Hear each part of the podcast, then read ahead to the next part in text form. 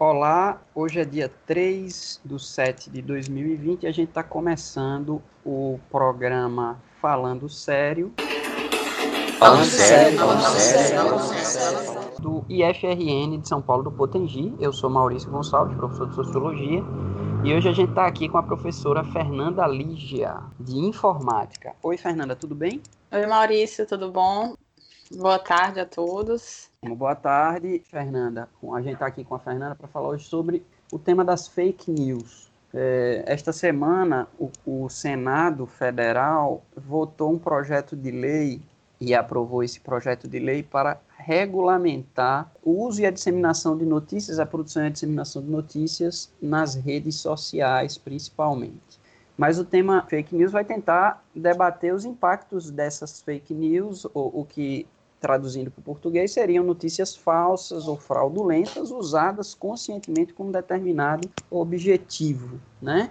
E os impactos que isso tem para as liberdades das pessoas, dos indivíduos e para a nossa democracia. Bem, a democracia liberal moderna ela surge como uma espécie de combate a uma época anterior de domínio absoluto do Estado. Então, em uma época de, por exemplo, antigo regime ou Idade Média, as pessoas estavam muito mais conectadas a uma vida comunitária é, e o espaço social não era tão ampliado como é hoje em dia. Hoje em dia a gente consegue se comunicar com qualquer pessoa em qualquer lugar do mundo. Antes não, as pessoas tinham uma vida mais, vamos dizer assim, localizada.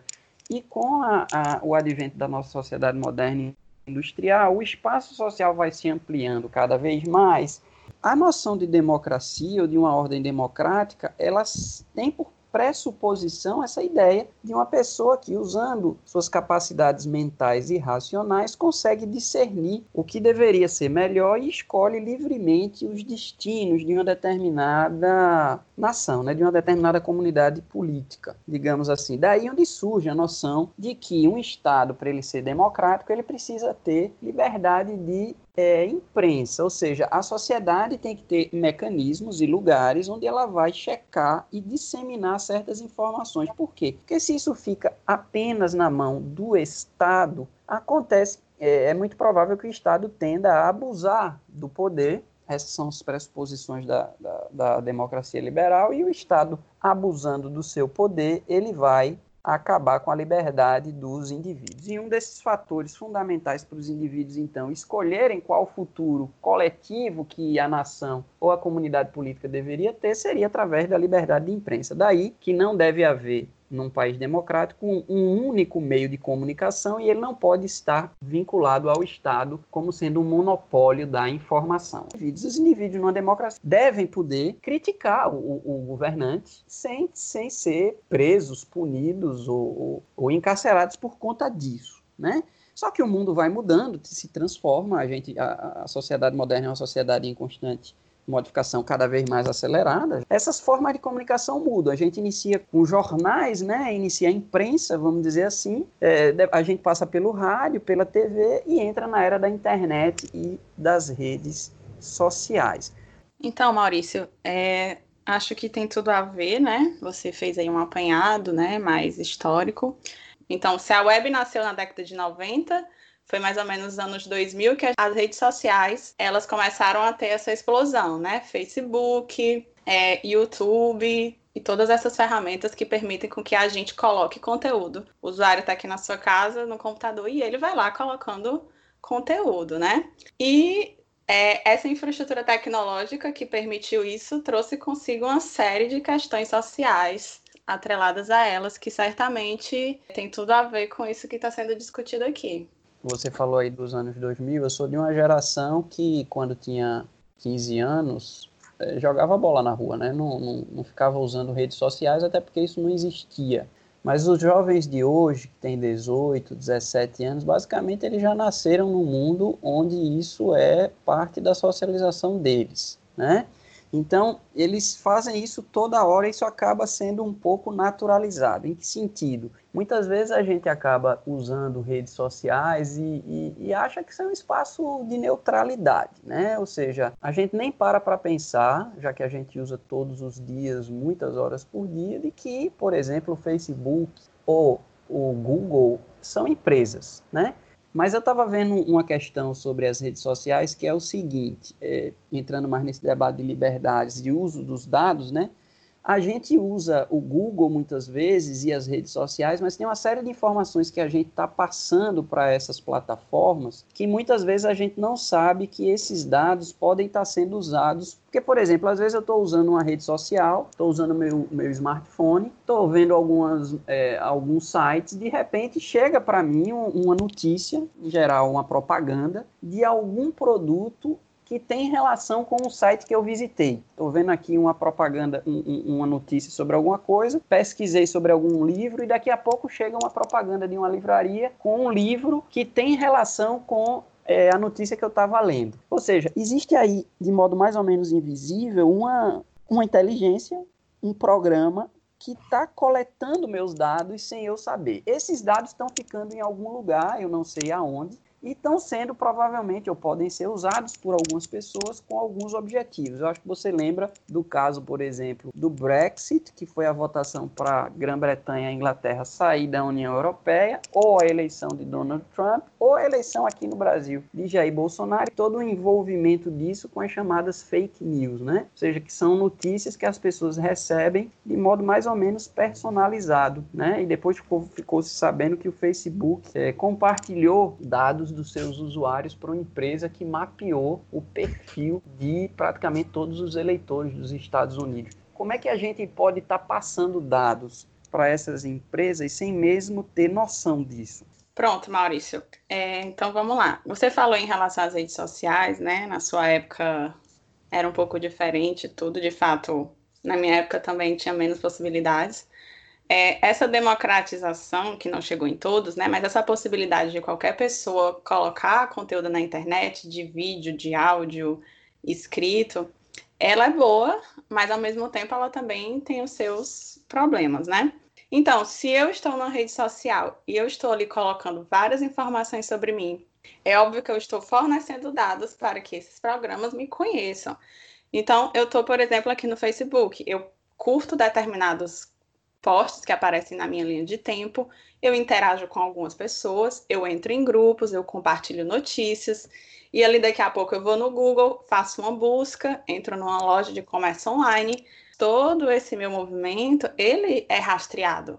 Quando a gente instala os programas, a gente não lê aquelas cláusulas, né? A gente passa e vai lá e diz que aceita, mas você está dando permissão. Claro que ali eles estão dizendo, a gente não vai compartilhar os seus dados. Em teoria, tudo isso é confidencial, mas aquele grande volume de dados, eles, eles estão sim disponíveis. Tem um, uma coisa que a gente chama de cookie, que quando você acessa algumas páginas, ele fica no seu computador e ele vai também capturando essas informações que também são usadas. Então, o que, é que acontece? Todo movimento que eu faço, quando eu faço uma busca, quando eu curto um post, quando eu publico uma notícia, tudo isso está sendo, tá sendo montado um perfil meu. E esse perfil vai ser utilizado para me recomendar o que que eu sou mais tendenciosa a comprar. Ah, se a gente fizer esse anúncio aqui para Fernanda, é provável que ela vá comprar. Nossa, a Fernanda vai ver um anúncio ali de um computador, ela não pode ver sem esse computador. Até esse momento ela não sabia que podia, que não podia viver sem esse computador, mas ela vai conhecer esse produto. Porque o seu perfil mostra que você estaria muito interessado naquele produto. As notícias que aparecem para gente nas redes sociais e em outros lugares são também baseadas é, nesse nossa, na, nessa análise do nosso perfil. Você vai receber notícias que você está mais tendencioso a acreditar. Então, isso vai colocando você dentro de uma certa bolha e, de uma certa maneira, alguém está ali meio que te tendenciando, né? Olha, você está tendencioso a acreditar nisso, tá aqui, toma mais notícias sobre isso, né?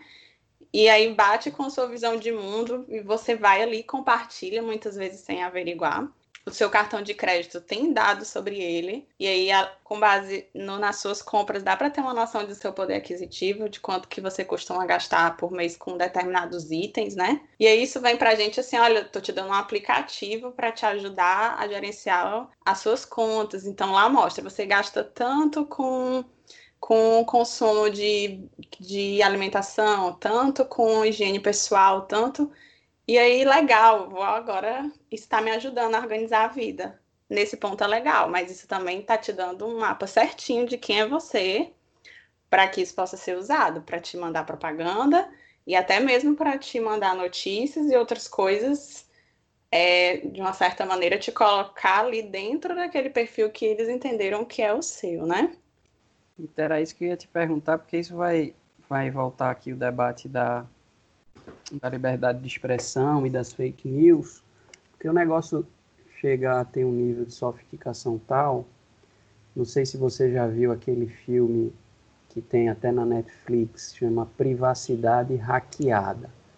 Aquele filme é um filme interessante porque ele vai mostrar que o Facebook disponibilizou dados de 30 milhões de norte-americanos para uma empresa chamada Cambridge Analytica, que a partir desses dados, essa empresa disse que tinha cerca de 5 mil dados de cada eleitor estadunidense.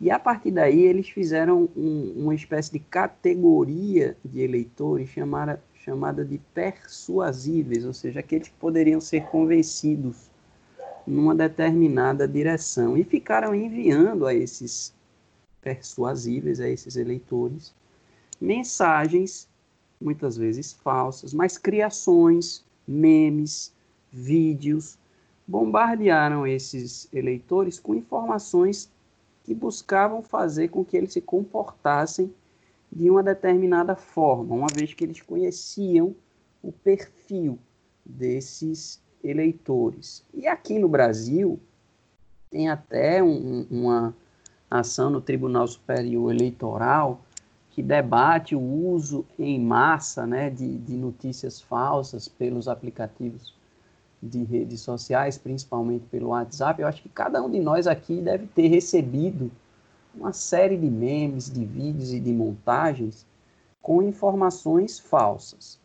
Esse debate leva a gente àquela, àquele ponto complexo que é qual é a relação entre liberdade de expressão e notícias falsas ou fraudulentas, né? Ou seja, para a gente ter uma democracia, os, os indivíduos, os sujeitos, eles precisam ter liberdade para exprimir suas posições, mesmo que ninguém concorde com elas. Isso é uma liberdade individual básica de uma democracia liberal, contra o poder, vamos dizer assim, opressivo do Estado. Ao mesmo tempo, você pode ter pessoas espalhando notícias falsas e influenciando outras pessoas a se comportarem ou a consumirem, ou você pode ter um Estado que tendo esses dados, pode perseguir determinadas pessoas, por exemplo, ou determinados grupos. Para isso, o Senado debateu essa lei das fake news, né? que, entre outros tópicos, é, tenta limitar o encaminhamento de mensagens em até cinco usuários ou grupos, tenta até identificar com RG e CPF é, alguns usuários em algumas plataformas, faz com que as empresas tenham que armazenar essas mensagens em massa por três meses, tenta identificar as contas chamadas de robôs é, e por aí vai. Você, como é essa coisa, por exemplo, dessa, desse compartilhamento na prática desses fake news e deep web? Eu fiquei sabendo que o deep web, por exemplo, é, alguém pode pegar minha minha minha voz, pode pegar minha imagem, é, colocar isso no meio de uma outra conversa e, e, isso passar como tendo sido eu que falei. E o que é que você acha de que poderia ser feito? Deveria haver algum controle sobre isso? Você acha que isso deveria ser livre e as pessoas que julguem essas informações, ou você acha que deveria sim haver um sistema de regulação é, para que até a própria democracia e a liberdade das pessoas fosse preservada? Bom, Maurício, é bem complexa a sua pergunta, né? Mas vamos lá. Você falou um pouco aí sobre robôs, né, e tal, então eu vou só é, retornar um pouquinho nisso, que a gente ouve falar muito hoje sobre bots, né? Que na verdade bot é uma abreviação para robot, que é robô, e aí são esses programinhas de computador, né, que ficam ali analisando os dados e fazendo tarefas ali de uma maneira extremamente rápida. Por exemplo, os buscadores usam bots. Quando você vai lá no Google e digita um determinado assunto que você vai pesquisar, vou pesquisar aqui sobre democracia. Então esses robôs, eles vão sair varrendo a internet, né, a web, na verdade, vão sair varrendo a web e vão sair procurando conteúdos que tenham a ver com a sua busca. Imagine nós, como seres humanos, se nós fôssemos fazer essa varredura, a gente ia demorar muito, provavelmente não ia conseguir encontrar a quantidade de coisas que ele encontra em fração de segundos. Então, esses boots, eles têm essa função também, digamos, interessante, importante, né? Para que a gente tenha acesso à informação. Só que você imagina esses bots sendo usados, por exemplo, para disseminar notícia falsa, né? Você até citou alguns casos, né? O caso do Facebook aqui no Brasil durante as eleições, que inclusive está sob investigação, né? Essa questão das fake news. E de fato tem gente que paga, né? Tem empresas que, que recolhem esses dados, que têm esses dados, que constroem esses bots, né? Esses programas. E aí tem empresa que paga para poder fazer com que esses bots sejam disparados para sair compartilhando é, notícia falsa, por exemplo, com uma determinada finalidade política, que é o que está sendo investigado, por exemplo, agora em relação às eleições. Esses robôs, eles fazem isso de uma maneira muito rápida, então é um espalhamento assim massivo. Eles estão nas redes sociais, o Twitter, por exemplo, uma boa parte dos usuários do Twitter era de bots para ficar espalhando, principalmente fake news. Para você ter uma ideia, eu estava dando uma olhada em relação a essa pandemia que a gente vive e mais de 20% das informações que circulavam, acho até que um número bem maior do que isso, eram falsas. E eram bots que estavam espalhando, né? Muitas não, delas negacionistas, né? Tipo assim, só não, não tem você... pandemia. Isso. Isso que você falou, por exemplo, a gente está num contexto de pandemia. Eu vi uma notícia que dizia o seguinte, que o uso de máscara não prevenia, não colaborava para evitar o contágio e às vezes podia causar outros problemas de saúde é, na pessoa que usava máscara. Ou outras notícias de que isso é uma armação, as pessoas não estão morrendo, o número de mortes é muito menor é, e há uma conspiração para que as pessoas fiquem em casa. Ou seja, são notícias claramente é, inverídicas, falsas, mas que têm o poder de influenciar o comportamento das pessoas de modo muito forte. Como é que um país, uma nação ou o próprio mundo pode evitar? É, isso, é, isso é evitável? É inevitável? E se é evitável, o que, é que a gente poderia fazer para, digamos assim, salvaguardar é, esse pilar né, da, de, de, de uma democracia, que é você ter informações minimamente fidedignas, factuais, é, para poder tomar decisões? Isso. É, bom, na verdade, é, a gente acho que, na minha opinião, teria que ter duas frentes aí. Tem uma frente tecnológica que é possível fazer algumas coisas, né? Por exemplo, o Twitter ele já baniu uma série de contas que eram bots, porque é, essas contas elas têm uma determinada configuração que dá para entender que ela é um bot. São contas criadas curtos períodos de tempo, tem poucas interações sociais, como um ser humano, por exemplo, na rede. Elas espalham muitas muitas notícias de uma vez só, né? Então tem algumas coisas que outros aplicativos podem identificar. Olha, essa conta é bot, bane, né? Tira aqui da rede social. Eles têm tentado fazer isso. É, não sei se eu acredito que ainda não tenha sido uma coisa assim que tenha resolvido o problema. Aliás, muito longe disso, mas existe um movimento nesse sentido, né? Das redes sociais também tentarem é, tirar esse tipo de usuário, que na verdade nem é um usuário, né? Um robô. É, essa seria uma frente, eu acho, essa frente tecnológica, de identificar de onde é que está saindo, quem são esses robôs e realmente tirar, né? É, eles fazem coisas como, por exemplo, ah, tem uma página ali que eu não gosto, não gosto daquela página, só publica coisa que é contra todos, tudo que eu acredito jogam robôs para acessar milhares de vezes aquela página de uma maneira que o servidor da página não aguente. Eles derrubam as páginas que são contrárias às coisas que eles acreditam. Então, tecnologicamente, a gente tem como tentar identificar que aquilo é um bot e aí ir banindo dos locais, né? Quem baniria isso seria a própria empresa, por exemplo, o Facebook se autocontrolaria para evitar isso, o, Google, é, o Facebook, o Twitter, etc., ou, ou teria que ter um, uma legislação que indicasse isso? Eu acho que era interessante que houvesse sim uma legislação, porque a empresa ela tem a ferramenta tecnológica, a gente precisa também ter ferramentas, digamos assim, sociais, se é que eu posso usar essa palavra, uhum. para que a gente também, como população, né, através dos nossos representantes e diretamente também, que a gente também possa delinear como isso vai ser feito. A liberdade de você colocar o que você quer na internet, digamos assim, é importante, né? Como você trouxe essa questão da democracia.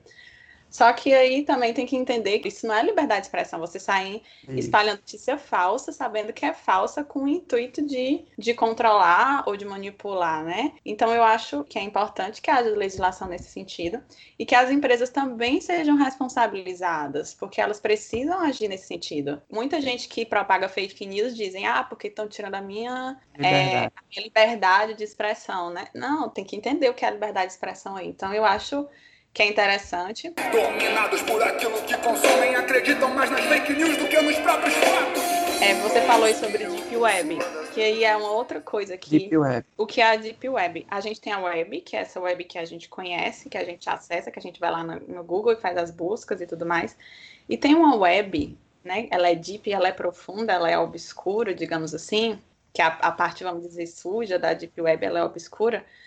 É, os bots, elas não, eles não conseguem encontrar, né? Porque esses robôs que, que quando a gente coloca lá um, uma determinada palavra, um termo para ser pesquisado, eles saem procurando o que a gente chama de indexação. É uma espécie de sumário, um dicionário, onde você vai lá e procura. Aqui tem como se você tivesse um índice de um livro, aí você diz, ah, na página tal tem essa informação. Ele meio que sai fazendo isso na web, nessa, nessa página que tem, nessa página que tem, nessa página tem, e vai te mostrando. É, uhum. As coisas que estão na Deep Web, elas são muito difíceis de serem acessadas. Os boots do Google normal, por exemplo, eles não acessam. Você vai ter que instalar programas no seu computador para diferenciados para poder acessar essa Deep Web. E lá tem muita coisa da pesada, né? Lá tem pornografia, tem é, vídeos com menores de idade, pedofilia, é, tem dados, né? Dados sobre as pessoas. Eles vendem dados sobre as pessoas lá. Então, por exemplo, não me espantaria que tivesse, por exemplo, os nossos dados, nosso CPF, número de cartão na Deep Web. Esses dados são vendidos e aí eles podem usar os nossos dados para fazer coisas ilegais. As pessoas fazem lá transações de venda de arma e tudo mais. Então, assim, aí tem muita ilegalidade ali por trás, porque é uma área que ela tá. Você tem a web e aí você tem uma camada lá embaixo onde as coisas ficam é, mais escondidas, mais difícil de acessar, porque os motores de busca, eles têm, eles não indexam aquilo. Então, tem uma, tem uma parte da Deep Web em que não necessariamente tudo que está na Deep Web é criminoso, nem tudo. Às vezes são informações confidenciais, mesmo, do governo, algumas coisas que estão sendo ali debatidas. Mas uma boa parte da Deep Web, que é a que a gente chama que é obscura, a Deep Web obscura, é sim de coisa legal. Ela tá ali para não ser encontrada, digamos assim, né? Então, é, eu acho que assim a gente tem tecnologia hoje para tentar ajudar nessa nessa busca, não vou chamar de controle, né, mas nesse filtro. Eu sei que as notícias que vão chegar para mim são notícias que eu estou mais tendenciosa a acreditar. Existe isso, né? É uma verdade. As notícias que eu recebo são notícias que eu tenho uma tendência a acreditar. Então, eu, a gente também como usuário tem que ter essa conscientização coletiva e é um trabalho de formiga, bem complicado mesmo, de também ter esse cuidado de verificar se a informação é verdadeira. Então, assim, na minha visão, são várias frentes. Tem a frente de você conseguir banir esses bots e as empresas, de alguma maneira, serem responsabilizadas por isso. É, tem a frente como sociedade de ter normativas para isso, tem a nossa frente como indivíduo de também a gente parar de fazer isso, de compartilhar notícia falsa, de averiguar as coisas, né?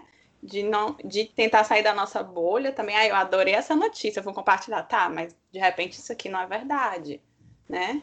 Então, eu é. vejo assim que são várias frentes e elas precisam trabalhar de uma maneira sincronizada para a gente tentar é, minimizar isso daí, que o impacto social disso é enorme, impacto em resultado de eleição, claramente essas últimas eleições vários lugares do mundo foram bastante impactados por isso. A manipulação de notícias ela não é um dado novo, mas o que parece ser novo é o uso efetivamente, vamos dizer assim, de uma inteligência artificial. Porque veja, só para concluir mesmo, essa notícia das máscaras, às vezes você pega um médico, o cara faz um vídeo, joga na, na, na rede, isso circula por milhões de pessoas e muitas pessoas acabam acreditando nele. E isso vai definir aí, talvez, a vida ou a morte de, de, de, milhares de pessoas. E quem é que se responsabiliza por isso? Mas eu acho que era mais ou menos isso. Você queria falar alguma coisa, complementar alguma coisa que faltou? Concordo com você, a disseminação de informação falsa ela não é uma novidade. Eu acho que desde sempre, o que eu queria falar aqui para fechar era eu estou na democracia e tenho o direito de me expressar e tenho o direito de ter acesso a tudo. Mas, na hora que eu estou nesse contexto em que meus dados estão sendo analisados, na hora que eu me coloco nisso, em que eu não filtro, em que eu não averigo, em que eu não saio desse, dessa posição, quão tanto você é livre dentro dessa democracia, né? Essa possibilidade de propagar tudo do jeito que quiser, a hora que quiser, também vai contra a liberdade. Porque você está ali numa redoma de notícias falsas. Então, você não é tão livre assim, porque eles estão direcionando para você o que é que você vai fazer, o que é que você tem que ler, o que é que você tem que usar. Só queria finalizar com, com essa perspectiva, né? Que a gente tenha esse cuidado também de não deixar que o uso da tecnologia que nos dá tantas possibilidades de liberdade de ter acesso a coisas que estão longe da gente, mas que ao mesmo tempo ela não esteja também é, sendo usada para tirar essa nossa liberdade. Mas eu acho que é isso mesmo, Fernando. Então eu queria te agradecer pela sua participação nesse programa do Falando Sério, o segundo programa do nosso podcast, convidar vocês para os próximos, tá bom, Fernanda? Tá bom, Maurício, eu agradeço o convite. É, achei um debate super importante, super pertinente. Espero que as pessoas que estão nos acompanhando tenham gostado e reflitam sobre o que foi conversado, né? Deixo aqui os meus agradecimentos para vocês e um abraço para todos que estão nos acompanhando, né? E continuarem acompanhando os próximos também. E é isso. Boa tarde, até a próxima. Se o João tem uma visão e o José não aceita, o José arranca os olhos do João. Sorrindo e quer vingança por João. Então fura os olhos de José com pregos. E assim, olho por olho e dente por dente. Ninguém mais pode sorrir e todos ficam cegos. Banalizam a violência, a coerência some. Já não sabem se são homens ou são ritos. Dominados por aquilo que consomem, acreditam mais nas fake news do que nos próprios fatos. Nuvens. Falando sério, falando sério, falando sério.